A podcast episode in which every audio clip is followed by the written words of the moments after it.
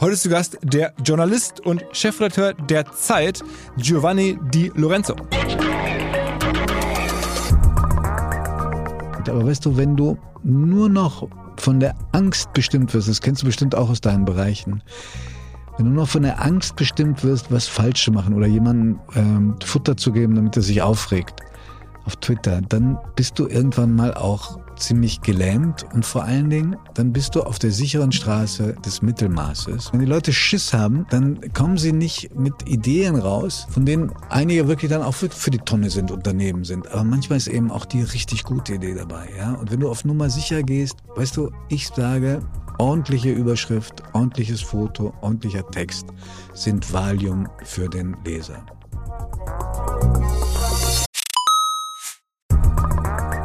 Ihr werdet euch wahrscheinlich fragen, warum unser Partner SalesViewer hier so oft im Podcast wirbt. Aber das ist relativ einfach zu erklären, denn wenn wir hier mittels Podcast Reichweite für SalesViewer erzeugen, dann besuchen natürlich auch hunderte von Menschen die Website von SalesViewer und SalesViewer kann dann mit dem eigenen Tool die Website-Besucher oder deren Firmen vor allen Dingen mit Klarnamen entschlüsseln. Also Podcast-Werbung führt zwangsläufig zu immer mehr Website-Besuchern und Website-Besucher lassen sich in Firmen Klarnamen von SalesViewer entschlüsseln und zu neuen B2B-Kunden machen. Und natürlich auch wir bei OMR sind sehr zufrieden mit SalesViewer, nicht nur als Kunde, sondern auch als Partner. Wir setzen deren Tool ebenfalls ein zur eigenen B2B-Lead-Generierung und entschlüsseln damit die Website-Besucher von OMR, OMR Reviews oder anderen Tochterfirmen. Man sieht einfach, wer eure Webseiten besucht hat und wofür sich potenzielle Kunden interessiert haben. Neben uns, also OMR, sitzen aber auch noch deutlich größere Firmen wie Stepstone, Avato Systems, Sport5, Talon One oder die Vodafone-Tochter Grand Centrix bereits auf SalesViewer und generieren damit täglich neue B2B-Leads. SalesViewer ist bekanntlich auf unserem hauseigenen Software-Bewertungsportal OMR Reviews das bestbewertete Tool in gleich drei Kategorien und kann jederzeit kostenlos getestet werden. Wer also sehen möchte, wer auf der eigenen Website drauf war und diese Person dann am besten zu Kunden verwandeln möchte, der kann das alles kostenlos ausprobieren. salesviewer.com slash OMR. Zurück zum Podcast. Herzlich willkommen beim OMR Podcast mit Philipp Westermeier. Der Giovanni ist wahrscheinlich einer der erfolgreichsten und prägendsten Journalisten ähm, in Deutschland in den letzten Jahrzehnten kann man wahrscheinlich, glaube ich, sogar sagen, ähm, einfach qua Amt als Chefredakteur der Zeit, auch als Moderator bei 3 nach 9 von Radio Bremen, aber vor allen Dingen auch aufgrund des Erfolgs der Zeit, denn die hat ja gegen den Trend Auflage und Zugriffszahlen und auch Umsatz zugelegt. Apropos Umsatz, der liegt bei der Zeit bei ungefähr 300 Millionen und ist in den letzten Jahren kontinuierlich jedes Jahr gewachsen und ich weise da deswegen ganz besonders darauf hin, weil ich den Giovanni auch im Podcast gefragt habe, ob er nicht auch findet, dass jeder Artikel, bei dem es irgendwie um Wirtschaft geht, auch Umsatzzahlen nennen sollte. Und er hat mir dazu gestimmt, Gott sei Dank, ich sehe es ja auch so, versuche es ja auch immer hier zu machen, aber habe ausgerechnet vergessen, ihn danach zu fragen. Deswegen hier der Nachtrag. Ansonsten haben wir gesprochen über seine Sicht auf die Medienwelt, die uns so umgibt. Und ich finde, er hat einige wirklich interessante, tiefe äh, Thesen dazu. Nicht gesprochen haben wir über die Recherchen der Zeit ähm, zu Matthias Döpfner und Axel Springer, denn wir haben ungefähr vor zwei Wochen aufgenommen und da war das zumindest für mich noch nicht bekannt und ich wusste das einfach nicht und konnte entsprechend dazu nicht fragen. Ansonsten noch kurz zum Schluss ein Fun Fact und zwar hat mir der Giovanni beim Rausgehen erzählt, dass er manchmal nachts, wenn er nicht schlafen kann und wach liegt, dann den Tennis-Channel guckt und irgendwo auf der Welt Tennisspiele verfolgt und zwar insbesondere die äh, am liebsten von dem jungen Südtiroler Tennisspieler Yannick Sinner. Von dem bin ich auch Fan, generell von der neuen Tennisgeneration. Und dann haben wir uns äh, kürzlich Ballwechsel hin und her geschickt per WhatsApp von Yannick Sinner und ich habe mich gefreut. Und das wollte ich einfach noch hier als Fun Fact erzählen. Jetzt aber direkt rein ins große Paket mit Giovanni Lorenzo. Auf geht's! Hi. Hallo Philipp. Und mal ganz kurz für alle, die dich nicht so in der Wahrnehmung haben, wie ich jetzt seit vielen Jahren, weil ich ja auch in, in, aus der Medienwelt komme. Ähm, du bist irgendwie Deutsch-Italiener, kann man mhm. sagen. Ähm, und von Herzen Journalist, schon seit, glaube ich, 19., 20. Lebensjahr journalistisch engagiert ähm, und hast eigentlich schon alles gemacht. Am Ende eine große Fernsehkarriere und eine vor allen Dingen große ähm, Chefredakteurskarriere bei der Zeit. Ja, ob, also Fernsehen war ich immer eher Zaungast, aber ich habe früh angefangen, das stimmt. Also mit einer Jugendsendung in Bayern, wo es immer Zoff gab, weil die CSU wollte den Sauladen, wie sie den nannten, dicht machen. Äh, und dann äh, kam schon 1989 äh, das, das Angebot bei 3 nach 9 mitzumachen. Das war für mich so der Talkshow-Klassiker überhaupt. Da bin ich immer noch dabei. Ähm, aber eigentlich wollte ich immer das gedruckte Wort gestalten. Ja? Und da habe ich angefangen mit der ersten Festanstellung 1986 und als Abiturient habe ich anderthalb Jahre als fester Freier gearbeitet. Und erzähl mal deine, deine Karriere vielleicht in ganz kurzen Worten ähm, über die Station hinweg. Also wo hast du angefangen? Und ich habe ich hab angefangen damit, dass ich, äh, wir mussten kurz vor dem Abitur ähm, ein Praktikum machen und äh, ich hatte mich nicht um die Praktikumsstelle bemüht. Und da passierte etwas, was mir so gezeigt hat, manchmal sind es Zufälle und manchmal sind es Menschen, die irgendeine Intuition haben, die dich wahnsinnig voranbringen und dir wahnsinnig helfen im Leben, was man sich merken muss, damit man auch was zurückgeben kann. Mein Mathelehrer sagt, hör mal, da gibt's eine Praktikumsstelle, ich glaube, das ist genau das Richtige für dich. Bei, der, bei einer Lokalzeitung in Hannover, Boulevardzeitung. Mhm. Und ähm, ich wollte eigentlich was ganz anderes machen. Ich wollte irgendwie Psychoanalytiker werden oder Manager. und dann habe ich da 14 Tage ein Praktikum gemacht mit 19. Ich habe spät Abitur gemacht, weil ich ähm, sitzen geblieben war, von der Schule geflogen war. Also ich habe mich schwer getan mit Schulen. Ähm, und äh, am zweiten Tag da bin ich mit meinem schrottreifen Fiat nach Hause gefahren und wusste, das ist mein Beruf. Das war wie so eine Berufung. Dann habe ich gleich nach dem Abitur, da wie gesagt, anderthalb Jahre festgearbeitet, dann habe ich studiert, dann habe ich ähm, ein Buch geschrieben. Wegen dieses Buches bin ich äh, beim Fernsehen bei einer Talkshow eingeladen worden. Also ein Buch über einen Rechtsterroristen. Ja, genau, genau. Hm. Ähm, das wurde erst, in, stell dir vor, wie, wie auch da, wie sich Sachen dann wieder einholen. Das wurde erstmal als Dossier bei der Zeit veröffentlicht. Da war ich 22, da wurde das, äh, diese Geschichte so in Auszügen abgedruckt und da kam ein Buchverlag auf mich zu und hat gesagt, können wir daraus nicht ein Buch machen? Als das Buch fertig war, bekam ich eine Einladung zu, der äh, zu einer Fernsehsendung und, mh, mm, und äh, dann die Möglichkeit, ähm, dort als Moderator einzusteigen. Und so ist dann Schritt für Schritt dazu habe ich Schritt für Schritt weitergemacht. Und meine erste Festanstellung dann äh, richtig mit allem drum und dran war bei der Süddeutschen Zeitung. Das war eine Erfahrung, die mich wahnsinnig geprägt hat, wie so eine erste Liebe. SZ ist ja bis heute auch irgendwie so eines der, eine der Plattformen, wo man so groß werden kann als Journalist, oder?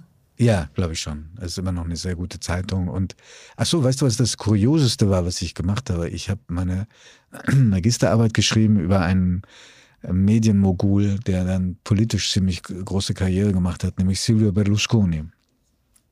Und der wurde dann Ministerpräsident und so.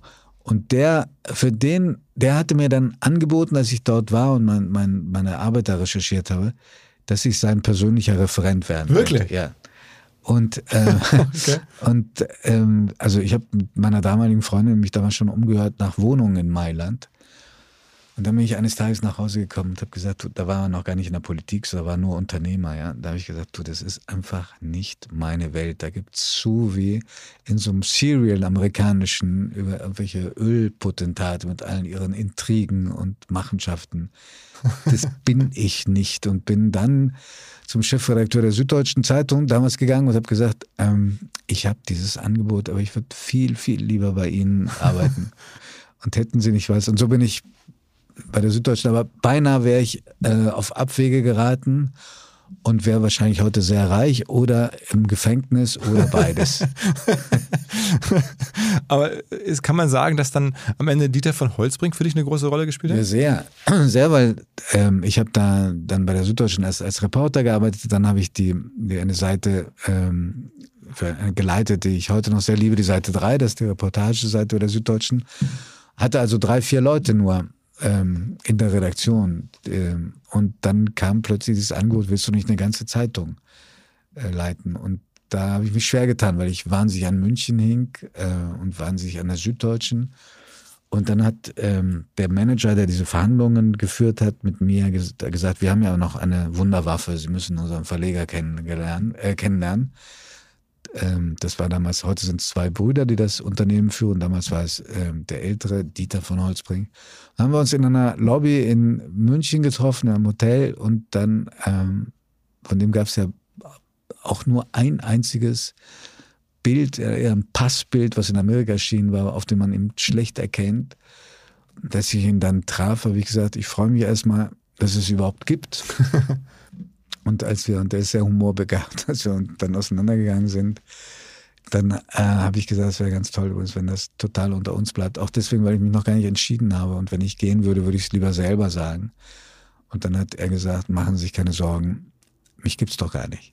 So, also, und dann, das war das Vorspiel dazu, dass ich dann fünfeinhalb Jahre beim Tagesspiegel. In Berlin? In Berlin. Der war. auch zu Dieter von Holzbrink gehört, genau wie die Zeit, wo du heute Genau, genau. Zu Dieter und Stefan von Holzbrink, genau. Und am Ende ist das so ein bisschen schon ähm, eine sehr enge Beziehung, nimmt man so aus der Ferne so wahr, zwischen dir und dem Herrn von Holzbrink, weil der ist im Hintergrund, aber du machst ja für ihn sozusagen beiden, den Job. Zu, zu, zu, beiden. Also doch, das ist eine sehr eine gewachsene Beziehung auch oder eine, eine, eine schöne Beziehung. Nach der Zeit beim Tagesspiegel Arbeitsbeziehung, die natürlich auch immer persönlicher geworden ist. ich meine, wir kommen gleich dazu, du hast für die auch sehr große Herausforderungen bewältigt, also oder sehr viel Wachstum, sehr viel wirtschaftlichen äh, Gewinn äh, erwirtschaftet oder Als, als einer von vielen, Organisiert? Als einer von vielen. Ja, gut, aber schon führend. Ähm, jedenfalls Tagesspiegelzeit in Berlin und dann innerhalb der Organisation dann gefragt worden, zur Zeit zu gehen. Genau, das war vor ähm, 18,5 Jahren. sind unglaubliche Zeiträume. Oder? Weißt du, ich, ich nenne die Zahlen auch deswegen, weil ähm, Kollegen können ja manchmal sehr missgünstig sein, ja. Und ich erinnere mich so, dass es so Besprechungen gab, äh, also, oder Meldungen im Zusammenhang mit meiner Person, wo so und zwischen den Zeilen stand, ähm, der Mann ist ziemlich sprunghaft oder der geht immer gleich, bevor es, bevor es irgendwelche messbaren Ergebnisse ähm, gibt. Und das ist der Beweis, ja. Ich bin seit, äh, weiß nicht, 34 Jahren bei 3 nach 9 und seit 18,5 Jahren bei der Zeit, also mega sprunghaft. Bevor wir jetzt ein bisschen einsteigen in die ganzen tagesaktuellen Fragen, ähm, wie haben sich denn in der Zeit, äh, wie hat sich das Geschäft verändert? Also, äh, wir, hatten über den Zeiterfolg müssen wir gleich mal ein bisschen sprechen, den du da hergestellt hast. Aber es ist da schon, ist eine andere Industrie geworden? Es hat sich eigentlich alles verändert und, und trotzdem haben wir bei der Zeit sehr versucht, äh, die Veränderungen so in einem Tempo voranzubringen, dass die Menschen, die uns verbunden sind, die uns lesen, mit uns gegangen sind. Und, so, und da das dann so eine gleichzeitige Bewegung war, also dass vielleicht das Gefühl haben, es hat sich gar nicht so viel verändert. Die, aber wir haben uns verändert, nur mit den Leuten sind wir mitgegangen. Ich glaube, dass du, egal was du machst, du darfst nie so erneuern bei, bei einem Produkt, was schon da ist, dass die, die du hast, sich nicht mehr wohlfühlen. Denkst du über Medien oder gerade auch die Zeit sehr stark als Community, so Neudeutsch? Ja, total, total. Daran habe ich immer geglaubt. Und ähm, am Anfang wurde es, glaube ich, eher belächelt. Wir haben äh, zum Beispiel ein Zeitleserparlament eingeführt. Da kommen dann, da sind dann aus allen Teilen der Republik, sogar noch aus der Schweiz und aus Österreich auf eigene Kosten Menschen angereist nach Hamburg. waren 2000 Leute im Audi Max. Also, was man sich überhaupt nicht vorstellen kann.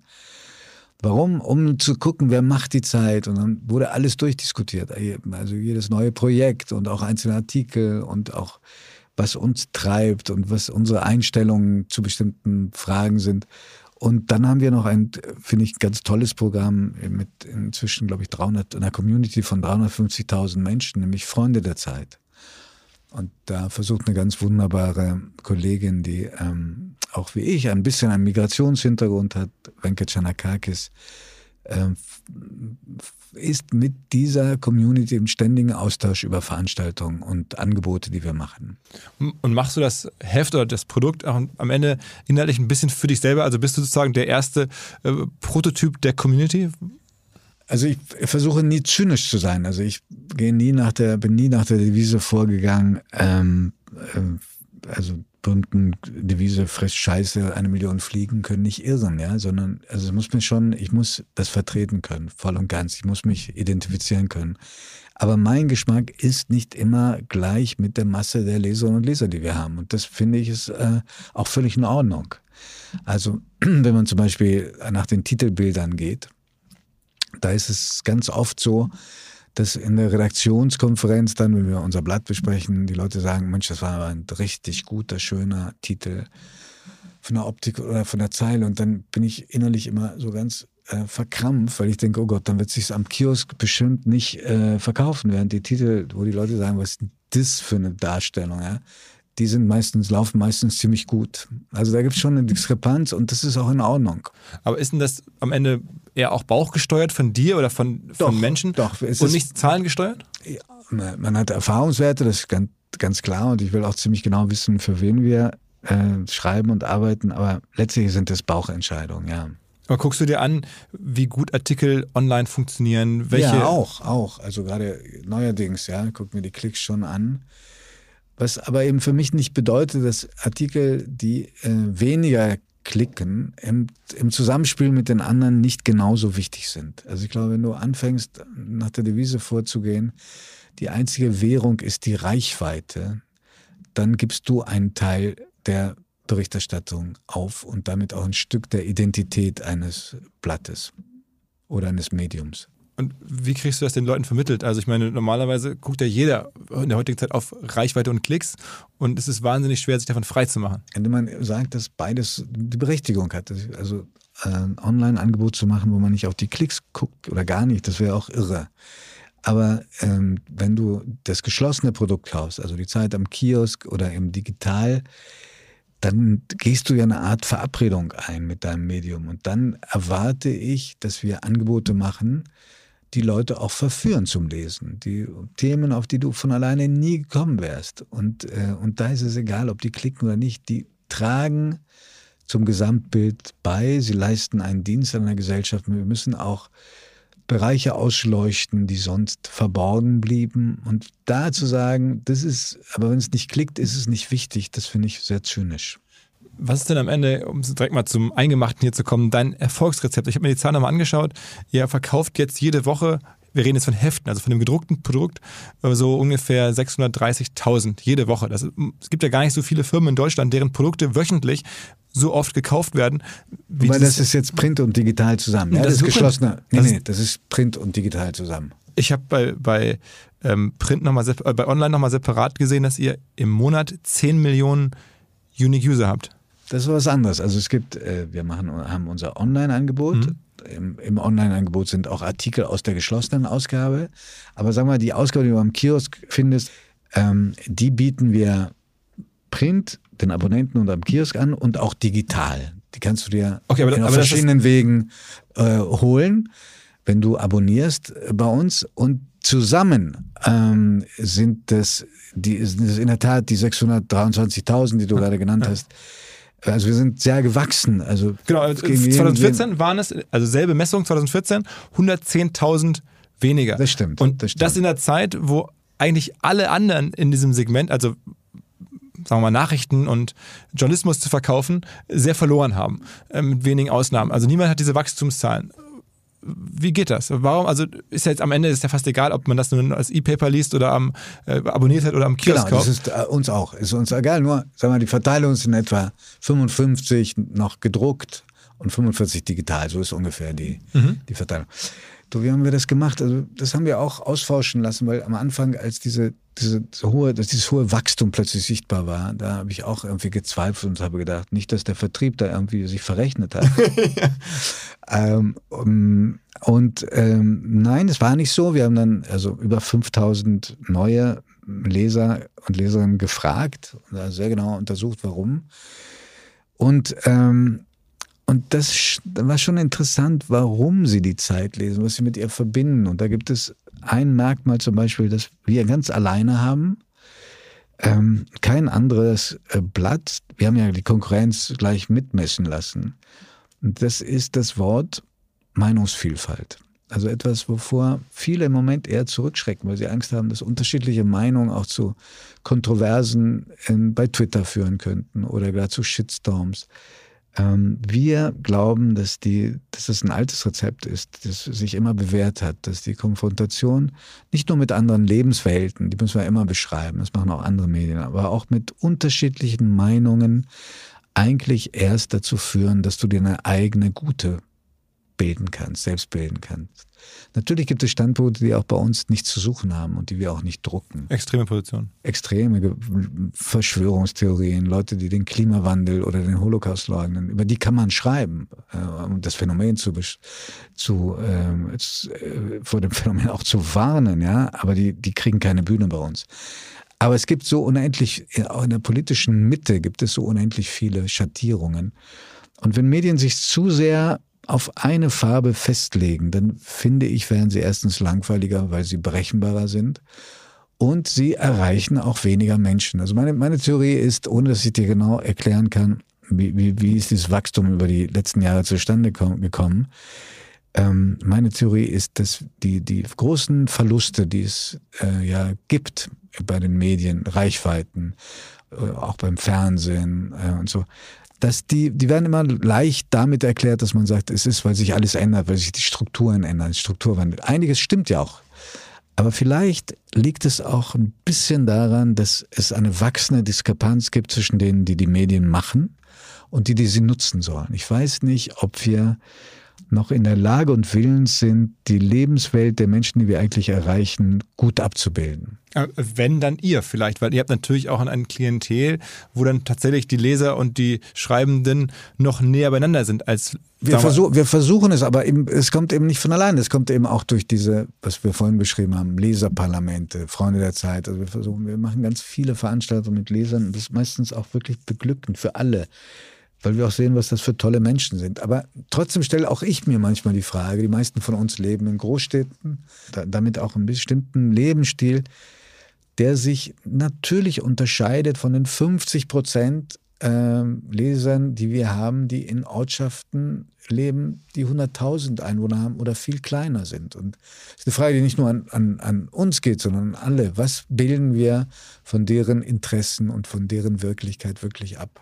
Glaubst du, dass diese These so ein bisschen sein, bestimmt das Bewusstsein auch beim Journalismus ähm, zutrifft, in dem Sinne, dass vor 30, 40 Jahren häufig erfolgreiche Journalistinnen und Journalisten reiche Leute waren. Da hat man sehr, sehr gut verdienen können. Ähm, heutzutage verdient man im Journalismus häufig nicht mehr so einfach so viel Geld. Und deswegen ist eine gewisse Zielgruppe, zumindest für, für Journalisten oder an Journalisten, nicht mehr da, die dann einfach andere Jobs machen. Und dann ist das sozusagen die, die, die Journalistinnen und Journalisten, die es dann noch gibt, die kommen dann aus, per Definition vielleicht auch aus einem, aus einer äh, Geisteshaltung und aus einer, aus einer Ecke, die vielleicht, ähm, wo, oder zumindest wo was anderes fehlt. Also, ich glaube, die Durchschnittsgehälter sind höher geworden, Gott sei Dank. Ja. Äh, in den Spitzen wurde vielleicht früher mehr verdient, aber die Durchschnittsgehälter sind besser geworden, auch bei der Zeit. Mhm.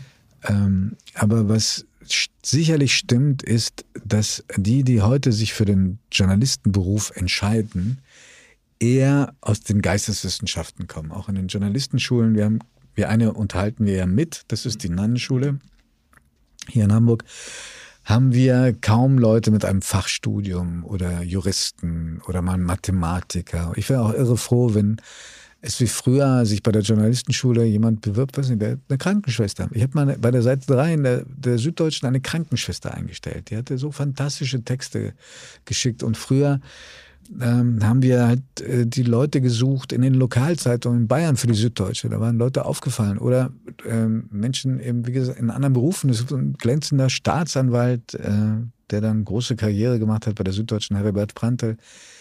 Ähm, oder es gab auch Führungspersonen, so wie Georg Maskolo, der heute ja noch Spiegel? sehr präsent ist. Jetzt ist er bei der Süddeutschen einer der besten investigativen äh, Journalisten in der ganzen, im ganzen deutschsprachigen Raum. Der war Chefredakteur des Spiegel als jemand, der die Schule abgebrochen hatte. Das war fantastisch, da ziehe ich nur den Hut vor. Aber ich glaube, dass das heute nicht mehr so ist, dass es ganz schwer ist, Karriere zu machen, ähm, wenn man aus anderen Milieus und, und aus anderen ähm, Biografien kommt. Und das verengt meines Erachtens.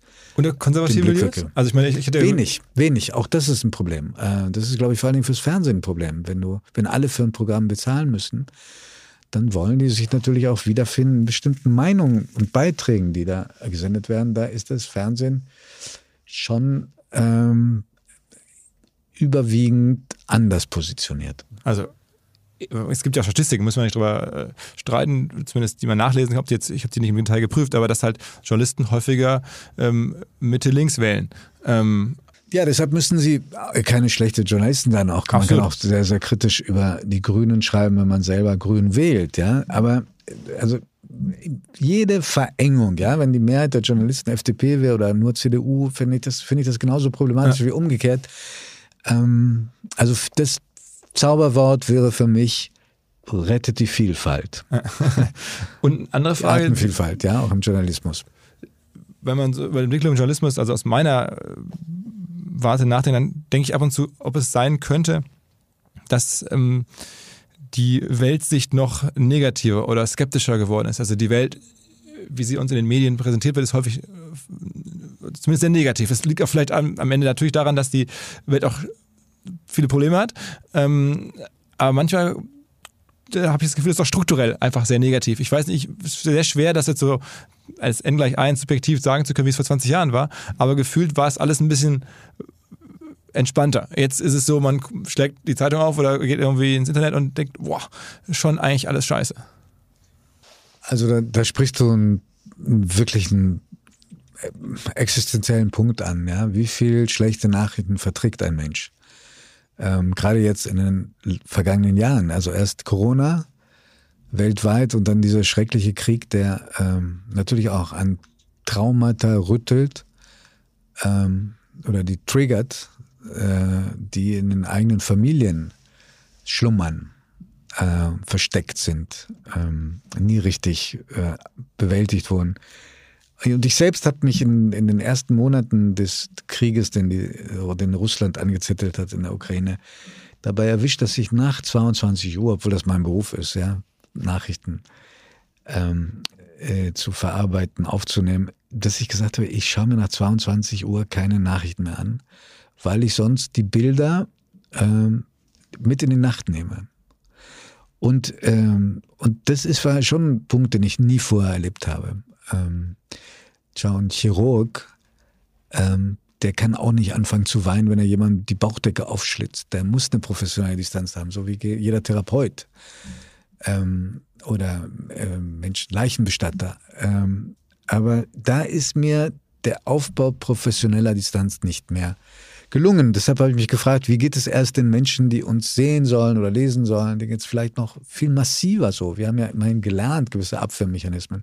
Und deshalb glaube ich, dass wir heute nichts verschleiern, nichts äh, verharmlosen äh, dürfen, also alles bringen müssen, was an, auf der Welt tatsächlich passiert, auch an Grausamkeiten. Aber wir müssen im Medium auch Dinge abbilden, die Menschen Hoffnung geben äh, geben, die ihnen Mut machen, die sie auf andere Gedanken bringen, die, wo sie etwas mitnehmen, von dem sie sagen, das hat, das, das ist eine Idee, die ich vorher nicht hatte.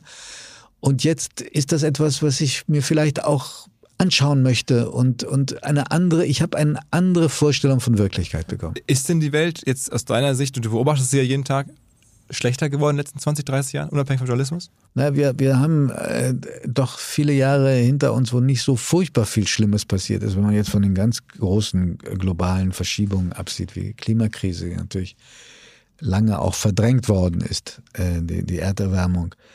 Ähm, aber vielleicht war die Krise, eigentlich ist die Krise der Normalfall und die, die ruhigen, schönen, bequemen Jahre waren der Ausnahmefall. Das ist eine These, die zum Beispiel Angela Merkel hat. Ähm, ob sie böser geworden ist, Philipp, nein. Schau mal, wenn du aufs vergangene Jahrhundert zurückschaust, ich glaube, da haben die schlimmsten Verbrechen der Menschheitsgeschichte bislang stattgefunden. Und ähm, da gab's äh, nicht einmal RTL 2, ja. Also, also es ist nicht so, dass ähm, viel oft wird gesagt, es liegt nur in den Medien oder so. Nein, nein, nein. Äh, Menschen sind auf die schlimmsten äh, Abwege gekommen und zur größten Grausamkeit fähig geworden, auch ohne äh, das, was gemeinhin heute als ähm, Verdummungsmaschinerie äh, bezeichnet wird, die es ja auch gibt. Also es gibt eine große propagandistische Manipulationsindustrie, die gefährlich ist. Ähm, und der wir was entgegensetzen können. Aber es gibt eben auch gute Medien und wenn wir uns anstrengen, können wir da wirklich eine Gegenmacht aufbauen. Aber du glaubst nicht, dass es strukturell so ist, dass Leute oder Journalisten, Journalistinnen bewusst häufig einen Touch negativer schreiben, weil das auch in den gerade Online-Medien am Ende besser funktioniert, weil natürlich mit Angst und mit Angst und Schrecken. Äh Am Ende auch für Klicks. Also, dass es da strukturelle Gründe gibt, warum man auch die Welt negativer betrachtet, unabhängig von der Frage, ob das wirklich zu Recht so ist. Naja, also wenn was Ungewöhnliches passiert, dann berichtet man darüber eher, als wenn man sagt, es ist heute wieder alles genauso gelaufen wie vor einem Jahr. Mhm. Und meistens sind es ja dann auch Schreckensmelder. Was sollen wir machen? Wenn, wenn da, ich war ein paar Tage endlich mal weg am Gardasee. Es war so ein schöner Tag. Die Sonne hatte geschienen. Ähm, ich hatte aufs Wasser geschaut und dann kam die Nachricht von der, von diesem Amoklauf. Ähm, auch noch in der Nähe der, der, der, der, in der Gegend, in der ich selber wohne. Ich in Hamburg, ja. Ja. Und äh, bei den Zeugen Jehovas, was sollen wir machen? Sollen wir, sollen wir darüber nicht berichten, ja? Oder, oder nur irgendwie ganz reduziert? Das geht ja auch nicht.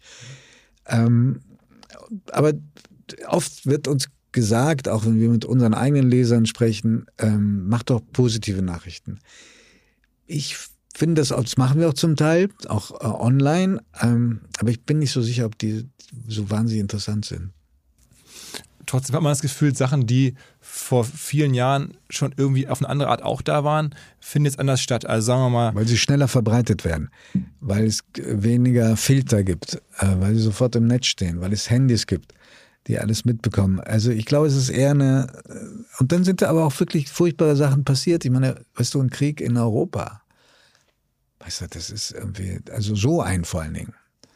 Ähm, nicht, ein Bürgerkrieg ist was anderes nochmal als ein Überfall auf einen souveränen Staat. Ich meine, das, und 800 Meter, 800 Kilometer von Berlin ähm, entfernt, ähm, das ist etwas, was, wo wir dachten, das ist für alle Zeiten verbannt, ja. Und da siehst du, wie fragil oder wie, wie zerbrechlich diese Wohlstands- und Friedensordnung ist, die wir jetzt äh, seit 1945, also 78 Jahre lang schon genießen dürfen.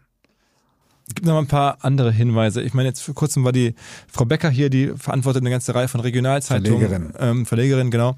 Ähm, siehst du noch andere Sachen neben der Vielfalt, ähm, die ihr in den letzten Jahrzehnten irgendwie richtig gemacht habt, um diese Entwicklung zu haben? Ich meine, das, das, das, das Kapital der Glaubwürdigkeit ja, und vor allem der Unabhängigkeit, ja, das darfst du eben nie verspielen. Auch deswegen glaube ich an die Vielfalt, weil je mehr du dich auf eine Seite äh, schlägst, desto mehr wirst du als Stimme von jemandem wahrgenommen.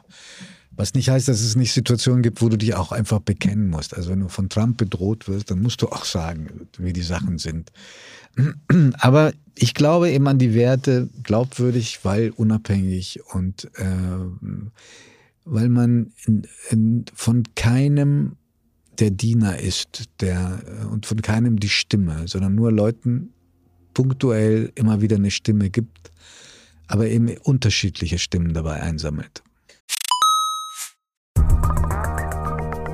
Unser Partner Vodafone, also die Kolleginnen und Kollegen aus Düsseldorf, haben eine neue Kollaboration am Start und zwar mit Microsoft. Viele kennen und wissen das schon zu schätzen, also die Vorteile von flexibler Zusammenarbeit in Echtzeit, Cloud-Datensicherung, Updates und so weiter. Das alles steht zur Verfügung natürlich für Vodafone-Kunden oder solche, die es werden wollen.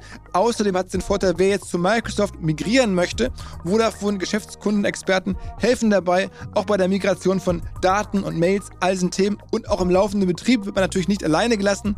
Vodafone supportet jetzt auch Microsoft 365 ganzjährig für seine Kunden. Ein Argument, glaube ich, für Vodafone, auch ein Argument für Microsoft 365. Wer sagt, ich bin schon Vodafone-Kunde oder ich bin interessiert an Microsoft, informiert euch. Alle Details stehen unter vodafone.de slash Microsoft 365, also Microsoft 365 in Zahlen. Zurück zum Podcast. Du hast mal vor ein paar Jahren ein Interview gemacht mit dem Herrn zu Gutenberg, unserem Ja. ehemaligen ähm, äh, Genau, Minister. Ähm, und äh, da gab es eine Menge Kritik für dieses Interview. Und du hast auch gesagt, dass im Nachhinein hättest du es nicht machen dürfen.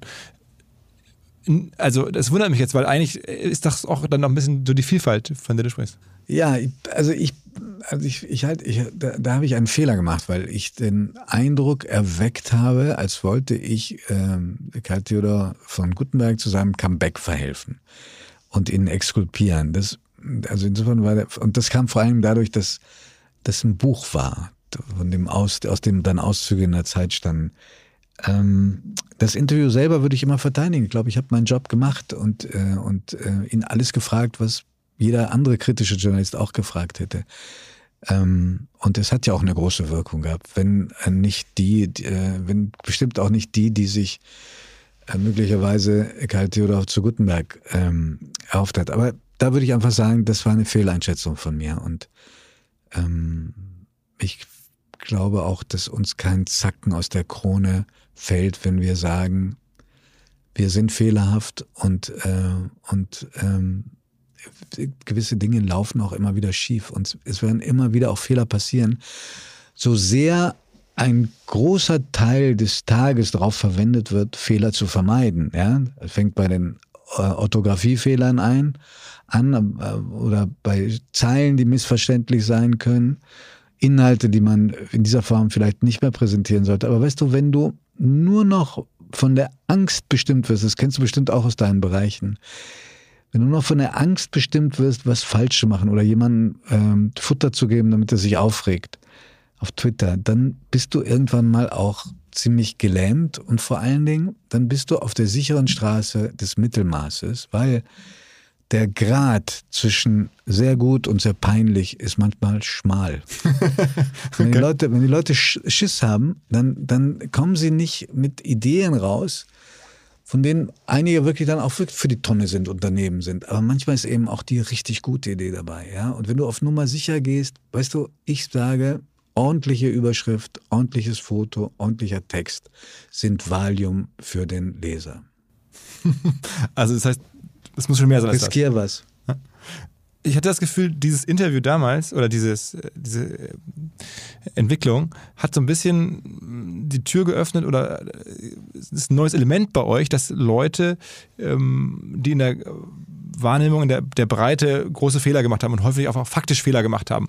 Ähm, Uli Hoeneß oder Jürgen Reichelt bei euch häufig danach ähm, eine Chance haben, zumindest über ein Interview, ähm, sich zu erklären. Ähm, ist das bei euch ein bewusstes Format auch mittlerweile, dass ihr sagt, okay, das bieten wir bewusst auch an, weil, wir das, nee. weil es auch die, die Vielfalt am Ende fördert?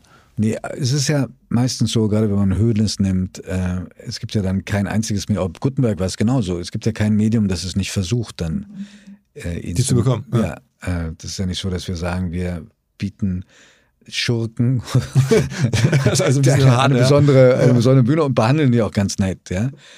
Ähm, aber warum sich dann äh, viele dann dafür entscheiden, es bei der Zeit zu machen, vielleicht weil die Zeit auch wirklich einen sehr seriösen Ruf hat und weil ähm, wir auch ähm, nochmal, also eine Zeitung, die einen kritischen Anspruch aufgibt, ist verloren. Und jedes Medium, der, der so etwas aufgibt, ist verloren. Aber zu unseren Grundwerten zählt eben auch ähm, ein Minimum an Fairness. Manchmal schaffen wir auch wir das nicht, auch wir haben Ausreißer gehabt ins Unfaire, aber versuchen tun wir das schon. Ähm, und weil wir glauben, dass dass, dass manche Treibjagden, die da stattfinden, auch furchtbar sind. Also Christian Wulff ist ein Beispiel. Den haben wir eben nicht interviewt, ja. Insofern bin ich jetzt auf einem neutralen Terrain. ähm, weißt du, zwei Jahre, zwei Monate lang ging es im Grunde genommen nur noch um die Jagd auf vermeintliche Verfehlungen, auf die lächerlichsten Sachen, ja. Ähm, das war doch eine das war doch irgendwie ein kollektiver Ausnahmezustand in einer Zeit, in der es dramatische Vorfälle gab. Eurokrise, zum Beispiel äh, der, der, der Bürgerkrieg im, in Syrien. Ähm, und wir haben uns da befasst mit irgendwelchen ähm, Bobbycars und Aufenthalte auf Sylt. Und wer, wer hatte das bezahlt? Am Ende beim Prozess dann ging es um eine ungeklärte Rechnung, ich glaube in Höhe von 70 Euro. Ähm, und das fand ich schon eher furchtbar. Also das wäre das auch das Beispiel. Und wir haben, wir haben in dieser Zeit, obwohl wir wussten, dass sich äh, Christian Wulff Titel verkaufen wie geschnitten Brot, wir haben keinen einzigen Titel, solange er da äh, noch im Amt war, in dieser Schräglage über ihn gemacht. Erst hinterher. Ist, wäre das das Beispiel, für der, wo ihr auch mal unfair wart? Also das, das wäre Wulff das Beispiel? Eben nicht. Also ja, genau, okay. Dann wäre wär dann ein Beispiel, wo du sagst, boah, im Nachhinein hätten wir das anders machen sollen auch wir haben manchmal Kritiken im Blatt, Beurteilungen von Menschen, wo ich dann schon auch den Autor oder die Autorin frage, möchtest du, dass das über dich so steht? Also, äh, ja, stell dir mal vor, du bist derjenige, möchtest du das so stellen? Äh, möchtest du das über dich lesen? Das muss man sich einfach vergegenwärtigen, weil das ist ein merkwürdiger Widerspruch. Ähm, wir sind manchmal sehr hart und auch selbstgerecht in unseren Urteilen, aber haben selbst ein Glaskinn und sind furchtbar getroffen, wenn wir mal kritisiert werden. Das ist gerade ein Anschlag auf die, auf die Pressefreiheit, ja, wenn einer mal zurücklangt.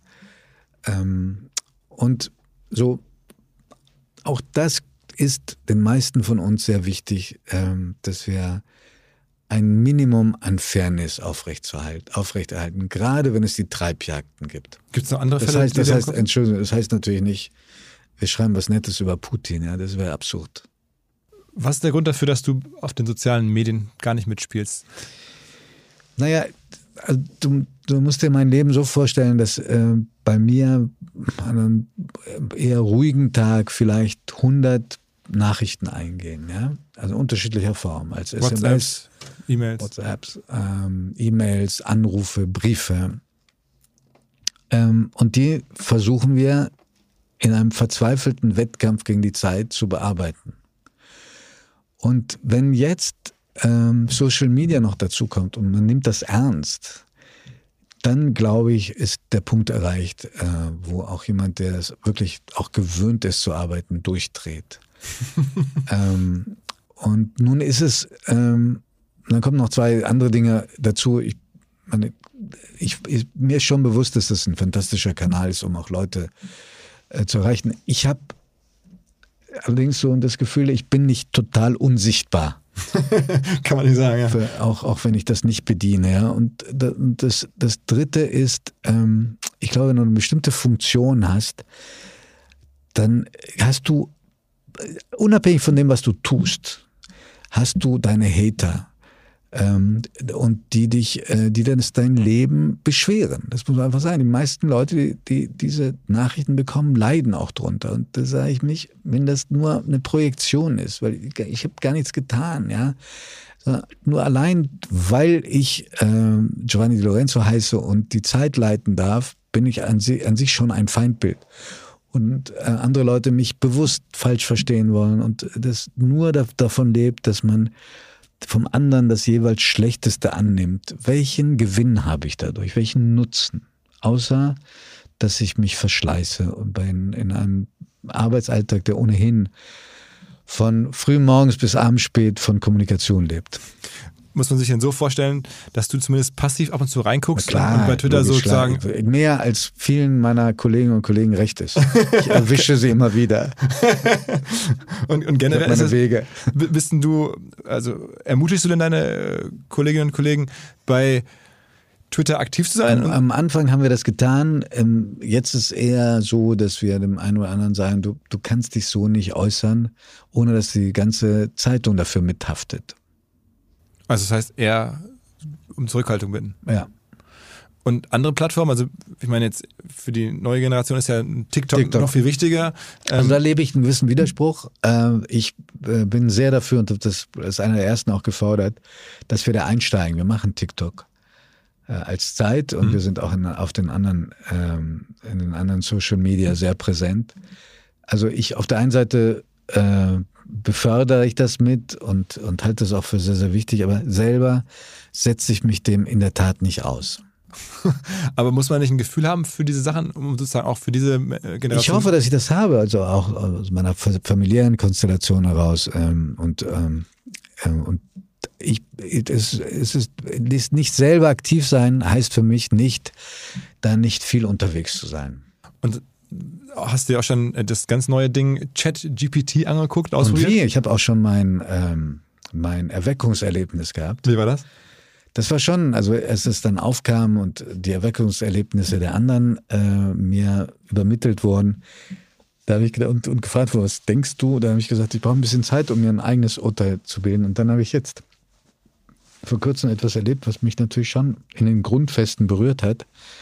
Nämlich Ende November soll ein Buch erscheinen, das, das, das meine Interviews der letzten zehn Jahre, die, jedenfalls ein Teil davon, ähm, bündelt. Und, ähm, und da gab es Vorschläge vom Verlag für einen Titel, die ich alle nicht so toll fand. Und also immer haben wir überlegt, was kann man machen, was kann man nicht machen. Und dann habe ich mit einem Freund angefangen, ChatGPT zu füttern. und ich, ich sage dir, fast jeder Vorschlag war besser als das, was ich bis dahin gelesen hatte. Die Pointe, die, die, die, die ganz okay ist, jedenfalls vorläufig ist, am Ende haben wir uns jetzt für einen Titel äh, entschieden, der noch unserem eigenen Kopf entsprungen ist und nicht dem der KI. Wie, wie wird es heißen? Es wird heißen vom Leben und anderen Zumutungen. Okay, und das, das Also die, die, den, den, so den kleinen Witz, auf den wir setzen, den hätte, hatte ChatGPT nicht drauf. Machst du denn generell Sorgen um das, was mit ChatGPT jetzt demnächst möglich sein wird? Also das ist jetzt ja eine Sache, die euch nur in Teilen betrifft, aber generell die ganze Art So, Inhalte ich, glaube, ich glaube, ich bin da fest davon überzeugt, dass die Tragweite der Veränderungen, die das mit sich bringen wird, noch gar nicht richtig erfasst worden ist.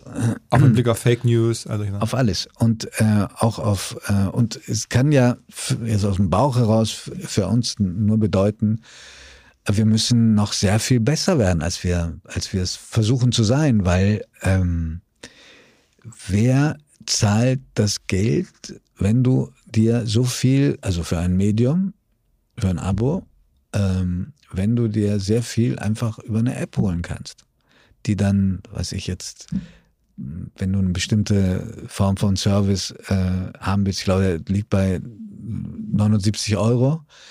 Da ist jede Tageszeitung teurer und da musst du, da muss schon Exzellenz her und Kreativität und das Mittelmäßige, ähm, das Routinierte, das wird man sich woanders holen. Bist du an so Technologiethemen auch interessiert? Ich muss. Aber es, Natürlich. ist- es ist Weißt du, ich schwanke wie du, du, wie du wahrscheinlich auch zwischen Faszination und Grauen, ja. So kann man's sagen, ja, wirklich, so kann ist, genau äh, sagen. So, und also, weißt du, ähm, äh, gerade am Wochenende habe ich da mit einem Freund geredet, der zitierte dann, glaube ich, Eichendorff, also den Dichter, ja, der war Josef von Eichendorff. Richtig. Der äh, wohl Zeuge war äh, von den ersten Bahnfahrten, Zugfahrten. Und dann wohl zu Papier gegeben haben soll, ich habe es nicht verifiziert, äh, dass es Veränderungen gibt, die sind einfach, die bringen so viel Schnelligkeit, so, so viel Bewegung mit, das kann das menschliche Gehirn gar nicht verkraften. Jetzt, jetzt, jetzt sage ich dir, stell dir mal vor, wie langsam damals auch die Züge waren Ja. und wie selten. Und die fuhren, fuhren durch schönste Landschaft und so. Also der, der Mensch kann sich schon auf anpassen, das Gehirn auch. Ähm, aber ich glaube, dass die KI die, die größte Veränderung überhaupt ist in, in meiner Lebenszeit. Hast du dich viel mit Elon Musk beschäftigt?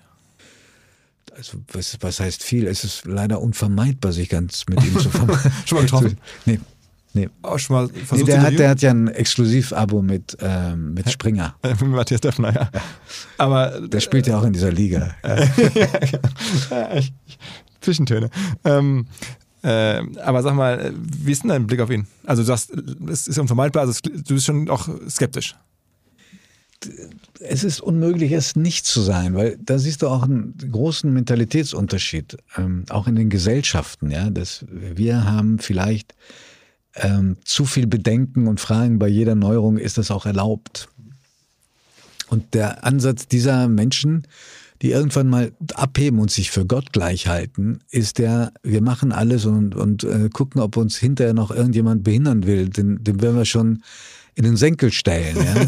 Sondern grundsätzlich andere Auffassung. Und äh, ähm, du, mir gehört die Welt und äh, ich mache, was ich für richtig halte und mal entlasse ich 15.000 Leute, mal stelle ich wieder welche ein, mal mache ich für Trump Propaganda, mal sage ich, nee, den wollen wir nicht äh, zulassen. Das ist Willkür und äh, eine undemokratische. Natürlich, wie jede Form von richtiger Willkür. Und da siehst du die auch alle zu viel ähnlich. Macht, zu also, viel es Macht in einer Hand. also bei Musk, dann Peter Thiel wahrscheinlich ähnlich. Thiele kenne ich nicht so gut wie, wie, also weiß ich nicht so viel wie, aber auch Zuckerberg, also auch der irgendwann an irgendeinem Punkt drehen diese Leute, biegen diese Leute falsch ab. Weil einfach man so dermaßen bodenhaft auf ja, und weil auch niemand da ist, der sagt, halt, Moment mal. Und das könnte nur Das, kann- das kann in Deutschland nicht so passieren. Wir haben ja auch von äh, Führungspersönlichkeiten äh, und von Bewegungen äh, denen gegenüber eher eine äh, aus der Geschichte sehr begründeten Allergie. gleichzeitig wünschen sich ja auch viele in Deutschland jetzt zumindest Wirtschaftserfolge und, und ähnliche Firmen, die ja dann auch ähnliche Figuren vielleicht produzieren. Ja, würden. aber man muss nicht, wenn man das beklagt, was in Deutschland wirklich beklagenswert ist, ein Ein- Aufwand an Bürokratie, die äh, gerade kleine äh, Unternehmer umbringt. Ja, ich kenne das auch selber aus meiner, meinem eigenen Freundes- und Bekanntenkreis.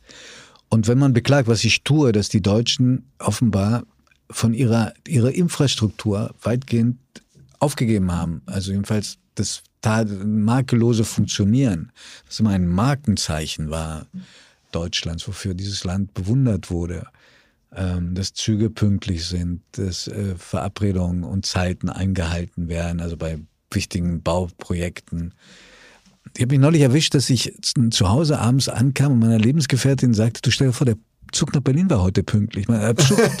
also, das ist so rausgerutscht. Also, oh, ich wollte keinen Witz machen.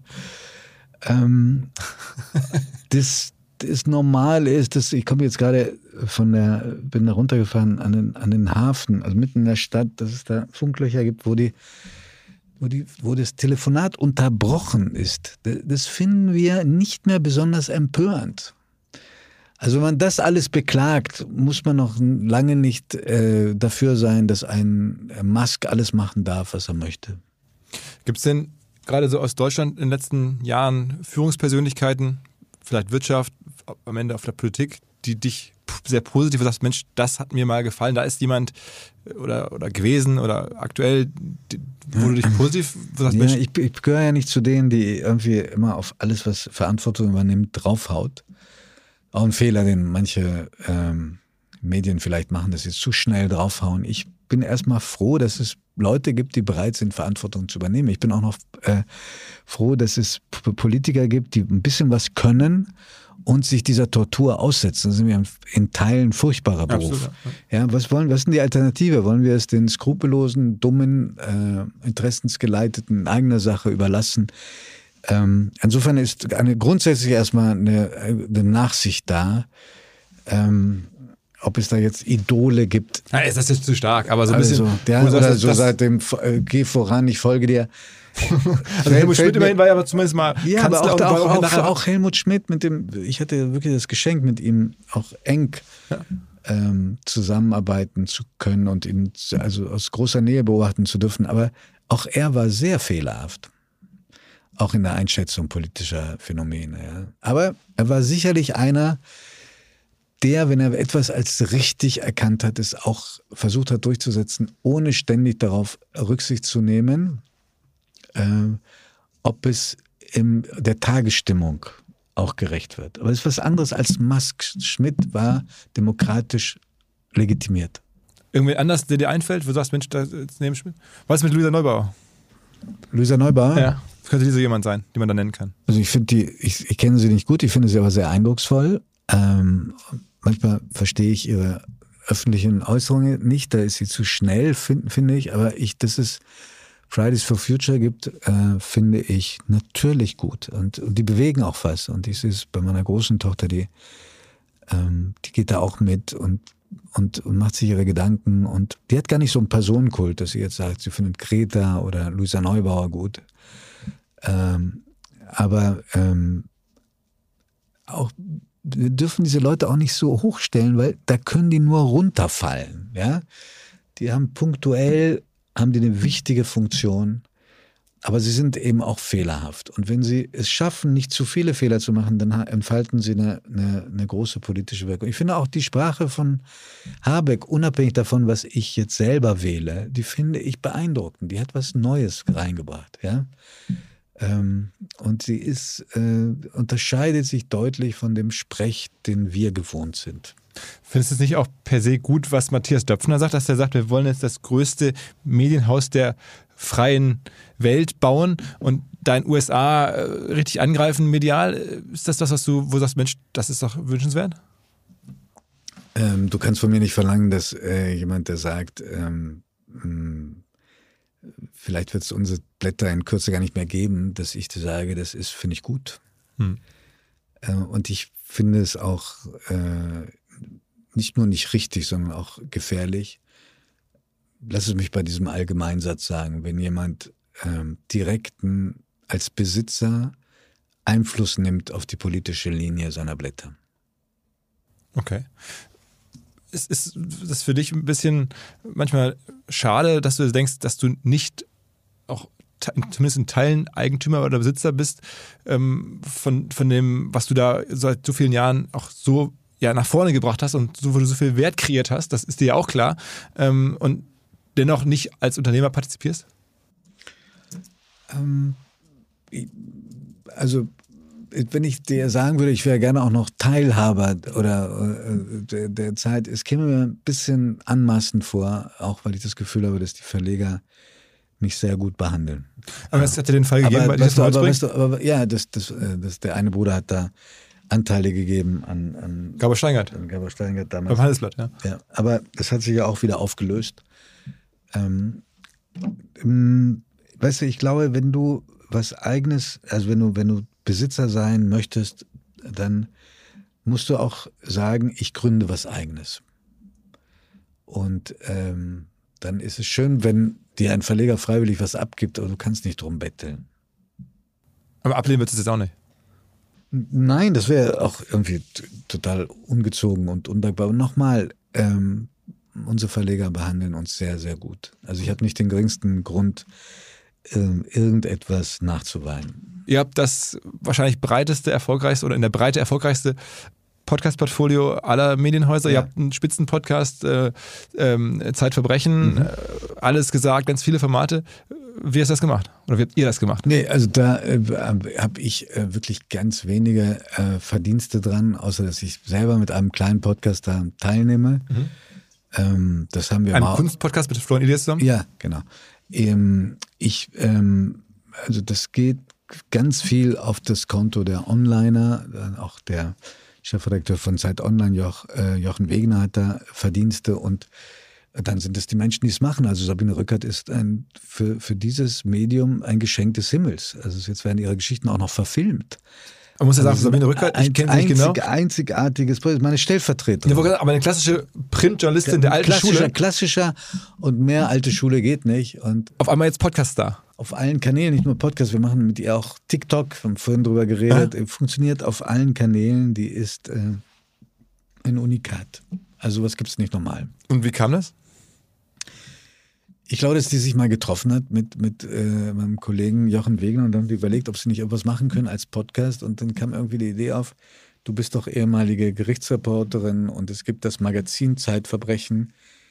Können wir da nicht einen Podcast draus machen? Und dann ist sie äh, eine fantastische Erzählerin, die aus einem unglaublichen Fundus aus äh, von Geschichten berichten kann, die sie, über die sie zum Teil auch selber berichtet hat. Ähm, und das hat eingeschlagen wie eine Bombe. Ich glaube, sie hätte das auch niemals erwartet. Wir haben einen neuen Partner hier im Podcast, an dem wir mit OMR auch zu einem ganz, ganz kleinen Teil beteiligt sein dürfen. Die Rede ist von Along, eine Firma, die folgendes Problem löst. Und zwar B2B-Verkaufsprozesse sind sehr kompliziert meistens.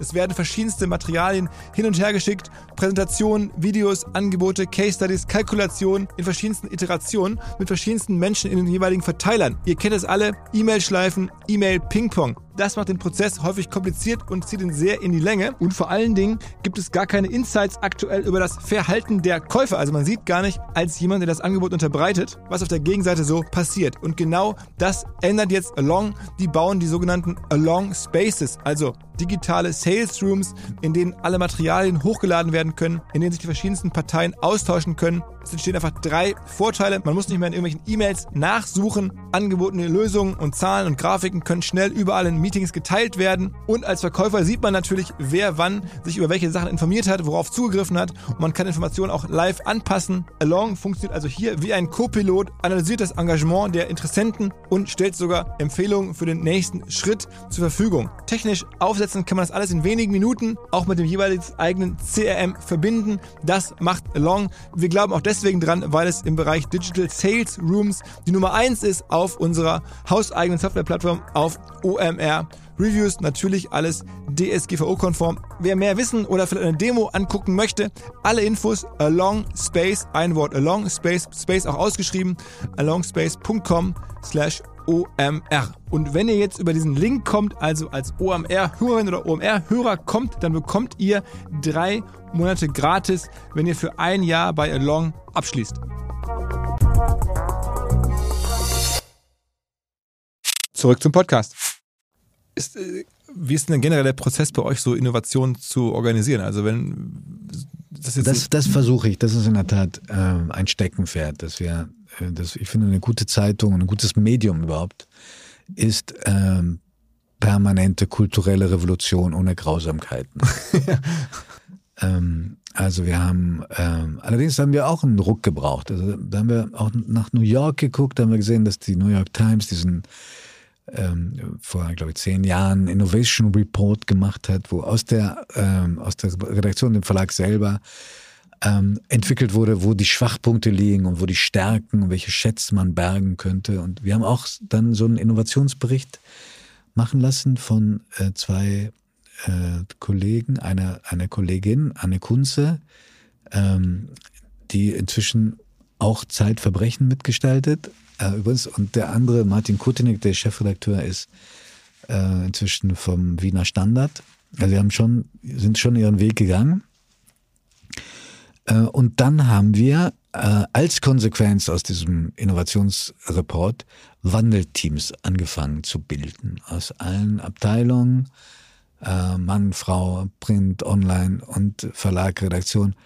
Ähm, und die haben, die, die sind dazu da, zu den, den, unsere Organisation zu durchleuchten und zu gucken, wo läuft es nicht gut und warum läuft es nicht gut. Und denen öffnen sich Menschen vielleicht äh, leichter, als wenn sie jetzt mit mir oder mit Rainer Esser, dem Geschäftsführer, sprechen würden. Ähm, und dann auch zu gucken, was wären Lösungen. Und sehr oft sind die besten Lösungen die, die aus der Redaktion kommen. Und wenn ich, also ich finde immer unangenehm, wenn man mit dem äh, anderen hm, Häusern Ratschläge gibt, aber das wünschte ich mir jedenfalls so sehr fürs Öffentlich-Rechtliche, die so unter Beschuss stehen, dass sie anfangen, ähm, nicht nur, was ich gut finde, dass der NDR so einen Bericht gemacht hat von außen, haben sie Leute prüfen lassen, wie ist die Stimmung im Haus, gerade veröffentlicht worden. Aber dass äh, es solche Berichte auch aus, dem, aus den Häusern selber, aus den Anstalten selber ginge. Die Mitarbeiter und Mitarbeiter wissen in der Regel sehr genau, was schief läuft und äh, was man besser machen könnte. Mal ganz kurzer Einschub, weil du gerade Fernsehen sagst. Es gibt jetzt ja so einen Zukunftsrat für die öffentlich-rechtlichen ja. Sender. Ähm, da ist unter anderem die Jekyll drin, aber auch verschiedene. Roger de Weg, der mal Chefredakteur der Zeit war. Genau, auch, sagen wir mal, dann Juristen. Ich hätte gedacht, es ist doch eigentlich der perfekte Job für dich. Du bist nun seit Jahren, nein, Jahrzehnten Fernsehmacher. Der wäre eben nicht perfekt, denn wie sollte, ganz im Gegenteil, weil wie sollte ich selbst, aber vor allen Dingen auch meine Kolleginnen und Kollegen bei der Zeit drüber schreiben, wenn ich da selber in den Prozess involviert bin. Also ich, das ist der Unterschied. Aber zumindest innerlich könntest du da wahrscheinlich sehr viel beitragen, weil das ein Medium mit Weiß transformiert. Nicht, ob ich, ob ich äh, dazu beitragen könnte, aber es ist kein Zufall, dass da Menschen drin sitzen, die eben äh, jetzt keine direkte Verantwortung operative haben für Medien. Weil um unabhängig agieren zu können. Ja. Aber hätte es sich gejuckt, dabei zu sein? Äh, in, im jetzigen, in der jetzigen Situation, da ist ganz klar, ich könnte das nicht. Was denn, was glaubst du, ist die Zukunft von öffentlich-rechtlichen? Ich meine, du arbeitest ja seit Jahren für den NDR, insofern du kennst es ja. Na, ich bin sozusagen als Sendung für Sendung als Moderator da. Aber seit Jahrzehnten ich bin einer der wichtigsten NDR-Formate überhaupt. Ich stand, ich stand nicht im, in, in, nie in einem Apparat bei Radio Bremen, ja, nie. Oder in irgendeinem anderen. Naja, wie gesagt, also jetzt habe ich mir erlaubt, ungefragt eine, eine Sache, einen Wunsch zu äußern. Das ist das äh, aus den, aus den ähm, Anstalten selbst, dass man nicht so viel Angst hat vor, davor, auch Fehler zuzugeben, sich der Kritik zu stellen.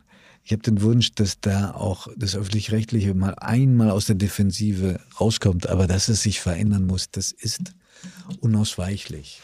Das ist unausweichlich. Die Alternative ist so eine starke Beschädigung, dass das öffentlich-rechtliche wie in Amerika kaum noch wahrgenommen wird. Oder halt irgendwann politisch opportun ist, das ganz wegzuräumen. Ja. ja. Und ich hänge, ich hänge da sehr dran am öffentlich-rechtlichen. Gerade deswegen wünsche ich mir Veränderung. Sag nochmal ein bisschen so operativ bei euch. Also du hast beschrieben, ihr habt diesen Report gemacht, du versuchst diese Kultur ähm, zu erzeugen, in der man Fehler machen kann. Wie auch, auch, auch äh, hoffe ich jedenfalls so sehr, dass es so wahrgenommen wird. Flache äh, hierarchische Strukturen, sehr stark den Teamgeist, viel Unabhängigkeit in einzelnen äh, Ressorts zu geben und äh, zu intervenieren, wenn es schief läuft. Aber erstmal darauf vertrauen, dass äh, ganz viel gute Gestaltung und gute Inhalte äh, von den Leuten selber kommen. das, glaube ich, tust du hier auch. Absolut, absolut. Aber also ich mache es auch aus dem Bauch heraus. Ich habe gar nicht so sehr Tools. Deswegen dachte ich, vielleicht hast du Tools mhm. oder so Prozesse, die man nennen kann. Und man sagt, so versuchen wir an Innovation zu arbeiten. Wir, es ist eher so Bauchgefühl. Naja, ein Tool, so ein, so ein, so ein Wandelteam ist schon ein Tool, ja. Und, weil ja. treffen wir uns ja, es ist ja nicht so, dass wir dann sagen, das irgendwann stimmt. sehen wir uns, es ist ein Tool. Also die, das, diese wir fragen auch die Stimmung der Mitarbeiter ab, zum Beispiel bei Zeit Online. Ähm, äh, also ist nicht so, dass wir sagen, das ist, hängt dann jetzt vom, von der Willkür äh, vom Geschäftsführer, Chefredakteur ab, ob sowas dann mal sich äußern darf oder nicht. Wir versuchen so viel Transparenz zu schaffen, wie es nur geht, auch durch regelmäßige Sprechstunden an die, für die ganze Belegschaft. Und trotzdem äh, wird es immer einen Vorwurf geben, äh, ich krieg zu wenig mit. Den gibt es vielleicht sogar bei dir, obwohl hier alle Wände irgendwie durchsichtig sind. viel Glas ist und Leute in großen Räumen. Trotzdem wird es immer Leute geben, die sagen, ich krieg nicht das mit, was wirklich wichtig wäre. Ähm, glaubst du, dass Digitalisierung als das ganz große Thema für die Gesellschaft Stand heute äh, unterm Strich positiv ist oder negativ bislang? Ähm, ich glaube, dass die Digitalisierung, dass diese Frage ähm, so nicht zu beantworten ist. Zunächst einmal war Digitalisierung ein, ein großes Freiheitsversprechen. Ja. Und ein großes Demokratisierungsversprechen, ja. Teilhabe. Ja. Äh, wir kennen, das ist ja auch an sich nicht verschwunden. Ähm, aber äh, natürlich sehen wir jetzt auch die negativen Seiten. Aber die Diskussion ist müßig. Wir werden es ja nicht zurückschrauben. Aber ich meine, es gibt ja sogar jetzt äh, Arten von Regulierung. Die, also Europa versucht sich ja sogar da so ein bisschen zu äh, profilieren als die, das, der Kontinent, der am stärksten reguliert. reguliert. Ich wäre froh, wenn äh, die digitale Unternehmen hier mehr Lust hätten, was zu machen. Ähm, aber ähm, es gibt einen Punkt, da bin ich sehr, sehr hart und auch im Kontrast zu vielen anderen. Ähm, ich finde, es gibt kein Recht auf Beschimpfen, Hetzen und Bedrohen. Insofern dieser, dieser Status, dass man sagt, wir, wir sind so ein sozialer Kanal, ist im Prinzip neutral. Und wir geben nur äh, die Plattform und das, was dann passiert, interessiert uns äh, nur sehr wenig. Ähm, das ist ja inzwischen auch in Anfängen jedenfalls reguliert worden, ohne dass die Konsequenzen immer besonders klar und deutlich sind. Während wir in unseren klassischen Medien für jedes Wort haften und äh, ständig irgendwelchen juristischen Auseinandersetzungen sind, das ist nicht okay. Und das ist ein Ungleichgewicht. Und ähm, Hetze, Beleidigung, äh, das sind keine Meinungsäußerungen. Das sind Strafbestände. Hast du schon dir Gedanken gemacht über dieses Thema Klarnamenspflicht im Internet? Ja, natürlich, klar. Ich habe sogar mal äh, zusammen mit äh, Martin Schulz ähm, ähm, eine, eine sehr illustre Runde zurück äh, zusammen äh, äh, also organisiert, die eine Digitalcharta organisiert hat. Da war eine Mehrheit war dagegen gegen die Klarnamen. Äh, ich verstehe das auch, äh, und zwar überall dort, wo Repression äh, gründet. Aber nochmal, das, das Privileg, sich anonym äußern zu können, heißt nicht Freiheit zu jeder Form von Hass. Also die Antwort ist Klarnamenspflicht schon durchaus. Also ebenfalls die Pflicht, äh, Klarnamen rauszurücken oder jedenfalls Identifizierungsmerkmale rauszurücken, wenn es um Strafbestände geht verfolgst du so die deutsche Digitalszene so ein bisschen? Du hast dir gerade gesagt, du wünschst dir mehr ähm, deutsche Digitalfirmen. Ähm, guckst ich, du da also, wenn, ich sage, wenn ich sage, ich verfolge das jetzt so, dass ich da jetzt der super kompetent was sage, ich verfolge es. Aber ich weiß auch, wie, wie äh, guck mal, bei KI, ja, das ist jetzt nur ein Beispiel, dann, sonst, das sprengt sicher den, den Rahmen äh, dieser, äh, dieses Podcastes. Aber schau mal, bei KI, wie, wie, wir könnten mithalten vom Know-how. Wir könnten was Eigenes entwickeln. Aber schon alleine den Dat der Datenschutz, den wir haben, macht die Entwicklung gewisser äh, Programme, sehr, wenn nicht unmöglich, doch sehr schwierig. Und da haben wir sicherlich einen Wettbewerbsnachteil und äh, in manchen Bereichen geht auch mir der Datenschutz zu weit. Aber nochmal, das ist ein Thema, da müssten wir jetzt sehr lange drüber diskutieren. Aber das, das höre ich von den Unternehmern, die sehr wohl in der Lage wären, jetzt einzusteigen. Jetzt wäre noch Zeit einzusteigen. Aber ich weiß nicht, ob wir die Voraussetzungen dafür haben. Okay. Also hier war kürzlich der Jonas Andrulis von einer Firma namens äh, Lef Alpha.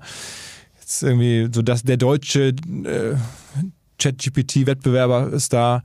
Ähm, der sagt das übrigens auch. Der sagte auch, also die ich könnte, ich könnte dir auch andere nennen, die es mir nur irgendwie unter vier Augen gesagt haben, deswegen will ich jetzt den Quellenschutz aber nicht verletzen, aber ähm, das hörst du von allen. Und ich glaube auch nicht, dass das irgendwie eine wehleidige Schutzbehauptung ist. Ich glaube, wir haben die Möglichkeiten, es zu machen und zu viele Behinderungen. Ich habe noch eine ganz spezielle Frage. Ich bin ja auch, wenn überhaupt Journalist, dann wahrscheinlich Wirtschaftsjournalist und ich lese wirklich sehr gerne Zeit. Manchmal bin ich, bin ich überrascht ähm, über Artikel, ähm, die ihr schreibt, wo ihr eine Firma porträtiert oder einen Unternehmer und es taucht nicht der Umsatz oder das Ergebnis dieser Firma auf. Und ich bin immer aber hier bemüht, das so rauszuholen und dann manchmal schreiben auch Leute sehr nett und sagen, Mensch, toll, dass du mal nach sowas nachfragst. Das ist ja eigentlich der Kern. Ist das, ein, ist das nicht ein Fehler, wenn man das nicht, also wenn man einen Artikel schreibt, ohne die Umsatz oder Größe deiner Firma einzuordnen? Klare Antwort, ja. okay. okay, yes. also manchmal liest man es wirklich und Was denkt soll ich sich. dir sagen? Es stimmt, du hast recht. Also ich will auch das Alter wissen ähm, von Menschen, die wir interviewen, ähm, werden manchmal auch vergessen. Die Genau, das ist ja generell. Aber gerade im Wirtschaftsbereich ist manchmal so, Wirtschaftsbereich, denke, du brauchst die ähm, Anteile eigentlich, du, also wie viel Anteil hält jemand in der Firma und Ja. wie groß ist die Firma, zumindest so Ja. größenordnungsartig. Ja. Das ist schon erstaunlich, das- das ist jetzt kein Zeitthema. ne? Ich lese Nein, das natürlich viele das Artikel gilt für viele. Ähm, am Wirtschaftsjournalismus. Es gehört zur Transparenz auch dazu. Ich glaube gar nicht, dass es aus Transparenzgründen nicht geschrieben wird, sondern dass es eher so. die, die Einordnung zu ermöglichen. Genau, genau, genau. Und dass man das manchmal denkt, ah, das ist äh, spannend, aber wie groß ist denn der Laden jetzt? Ja. Na gut, okay, okay. Also das habe ich das für mich noch eine, eine, eine wichtige, persönlich wichtige äh, Information zum Schluss. Äh. In dem Sinne, ähm, ich glaube, es war sehr, sehr viel dabei. Ähm, äh, habe ich irgendwas nicht vergessen, Wichtiges zu fragen? Also klar, wir können noch über Geopolitik sprechen. Machst du dir Sorgen um die Welt aktuell, mehr als sonst? Ähm, wie lange dauert denn der Podcast? Aber ich wäre äh, irre, wenn ich mir keine Sorgen machte. Was belastet dich am meisten? Du, äh, äh, geopolitisch, also je länger dieser Krieg dauern wird, aber wirklich, machen wir ein anderes Fass auf, ähm, desto mehr werden wir auch merken, dass wir in Europa vielleicht dann auch ähm, alleingelassen werden. Ich bin nicht sicher, ob die Unterstützung hier in diesem Konflikt, aber auch in anderen anhalten wird Aus den USA. aus den USA. Wenn zum Beispiel Trump ein zweites Mal oder jemand, der Ja. Trump ähnlich ist, rankommt und, und selbst Joe Biden, der, der wird das vielleicht äh, sanfter machen und äh, freundlicheres Vokabular dafür finden, aber auch der wird sich aus innenpolitischen Gründen ähm, nicht jeden Konflikt in Europa stellen wollen. Ist das Thema für dich schwerwiegender als das Thema Klima-Herausforderung? Oder Ähm, kurzfristiger? Äh, Nein, nein, aber im Moment ist es natürlich noch akuter als das andere. Immerhin habt ihr bei Klima.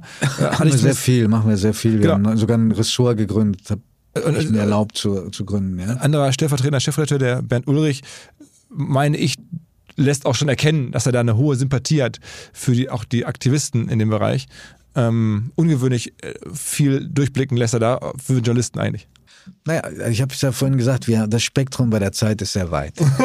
es reicht eben von Harald Martenstein, dem Kolumnisten des SZ-Magazins, bis zu Bernd Ulrich, der ähm, in ökologischen Fragen und, den, und der Frage, wie man den Klimawandel bekämpfen kann, ein sehr, sehr starkes Profil hat. Was für Medien liest du eigentlich? Also online liest du auch mit, habe ich gesehen, noch irgendwas? Also du, man weiß von dir, du drei, vier Tageszeitungen äh, am Tag. Ich lese, ich bin totaler Lese-Junkie. Auch, aber alles Deutsch? Nee, nee, Eco- Economist kannst du ja nicht ähm, Mhm. auf, auf, in, äh, in deutscher Sprache lesen. Das kommt vielleicht jetzt auch durch die KI. Ähm, und äh, ich lese auch immer wieder Sachen aus der New York Times oder äh, Artikel, von denen man das Gefühl hat, die, die musst du jetzt gesehen und äh, gelesen haben. Also ich lese viel zu viel und äh, aber ich versuche jeden Abend ähm, noch ein bisschen Belletristik zu lesen, weil ich sonst habe ich das Gefühl, ähm, ich verblöde. Also gib mal ein, zwei Tipps hier für die Hörer, die jetzt vielleicht sagen, Mensch, das will ich noch hören. Was, was wäre das? Welches Das, Belletristik? Buch, das Buch, was ich gerade aus der Hand gelegt habe, äh, mit Begeisterung gelesen habe, ist mein Kollege Claudius Seidel von der FAZ, der hat ein hinreißendes Buch geschrieben über den großen Journalisten ähm, und äh, mit dem ich auch, äh, großen Regisseur, mit dem ich auch äh, befreundet war, Helmut Dietl. Tolles Buch. Der die ganzen München-Filme gemacht hat, Rossini und ja, so. und äh, also auch ein, äh, dieses, dieses Buch spiegelt ein Stück Gesellschaftsgeschichte wider und das ist irre spannend. Und dieser Mann ist halt auch ein Unikum. Aber das, das ist dann ein Sachbuch über den oder eine Biografie quasi? Ja, aber es, hat, äh, es ist teilweise so gut geschrieben, dass es ähm, auch ein bisschen literarisch. Okay, nehmen wir mit. Also das würde ich mir jetzt holen. Ja, Also, das, äh, Claudius Seidel über Helmut Dietl. Claudius Seidel über Helmut Dietl. Ja, ich glaube, der, der, der sowas wie Titel vergesse ich ganz schnell, der Mann in Weiß oder so. Ich habe es von der ersten bis zur letzten Zeile gelesen. Gibt es eigentlich schon Menschen, die sich bei dir melden und über dich ein Buch schreiben wollen? Äh, ja, gibt es, aber äh, das ähm, war immer ganz schnell beendet. Weil du das nicht möchtest. Es, es gibt, wenn man das, also wer jetzt hier hört und nicht genug bekommen kann von dir, der kann natürlich äh, ganz vieles finden im Netz, aber unter anderem auch einen, einen Film so ein bisschen über dich. Das stimmt, das war ein Geschenk von Radio Bremen zu meinem zu einem runden Geburtstag. und äh, und das, das ähm, Hast du zugelassen? Ja, das habe ich zugelassen, weil- ja auch Dinge ausgespart wurden, die, die zu, zu privat waren, zu persönlich. Aber trotzdem habe ich mich dann am Ende doch sehr gefreut über diesen Film. Und mh, das war vielleicht auch der Moment, wo ich mehr rausgelassen habe, als ich das sonst je getan habe. Das ist auch ein sehr italienischer Film. Also wer sich für Ja, Italien- auch, auch. Ich bin ja also nur zur Hälfte Italiener. Aber ähm, ansonsten findest du über den privaten ähm, Giovanni relativ wenig, glaube ich. offensichtlich ab, per, bei Design, also absichtlich. Sehr absichtlich. Ja. Sehr. Okay, dann will ich danach auch nicht fragen. Ähm, Giovanni, also vielen Dank, dass du rumgekommen bist. Ähm, Sehr gerne. Und, äh, für den Job, den Freude du machst. und Ehre. Also ich will, bin ja, sehr äh, glücklicher Nutzer deiner Produkte und auch noch eine Weile. Du bleibst, machst noch eine Weile, ne? Äh, Ja, ich habe gelesen, dass ich gerade verlängert habe. Oder gerade verlängert wurde. Ja. Als, als wir vor einer Weile beim Mittagessen waren, habe ich dich hier schon versucht zu überreden. Da wusstest du nicht genau. Jetzt hast du dich entschieden. Na, ich kann ja nicht äh, meinen Verlegern vorgreifen. Natürlich sind solche Entscheidungen auch immer mit persönlichen Befragungen verbunden, auch zu Hause. Ja, ja. Aber jetzt ist doch aber recht lang geworden, ne? Die Verlängerung. Ja, Bis, also bis fünf Jahre noch. Fünf Jahre. Ne? Das heißt, dann, wenn das Ablauf wird, wirst du dann sein? Äh, weiß nicht, ich, das ist zu kompliziert, das zu Ich rechnen. rechne es nicht aus. Ich rechne es nicht aus. Kann man ja googeln. Kann man ja googeln. vielen, vielen Dank. Gerne. Ciao, ciao. Ciao. Kleiner Hinweis für die neuen Ziele. Und zwar Pipedrive kennen wir bei OMR auch sehr gut. Das CRM-System insbesondere für die Förderung des Wachstums kleinerer Firmen. Pipedrive ermöglicht es ganz einfach den Überblick zu behalten über Vertriebsaktivitäten, Gespräche, Abschlüsse. Man verpasst keine Nachfassaktion. Pipedrive ist vor allen Dingen einfach zu bedienen, vollständig anpassbar auf die jeweilige Firma, auf die jeweiligen Teams und erstellt sehr hübsche visuelle Berichte. Darüber hinaus gibt es zahlreiche smarte Automatisierungen. Also geht zu pipedrive.com, um dort eine kostenlose 14-tägige Testversion zu starten.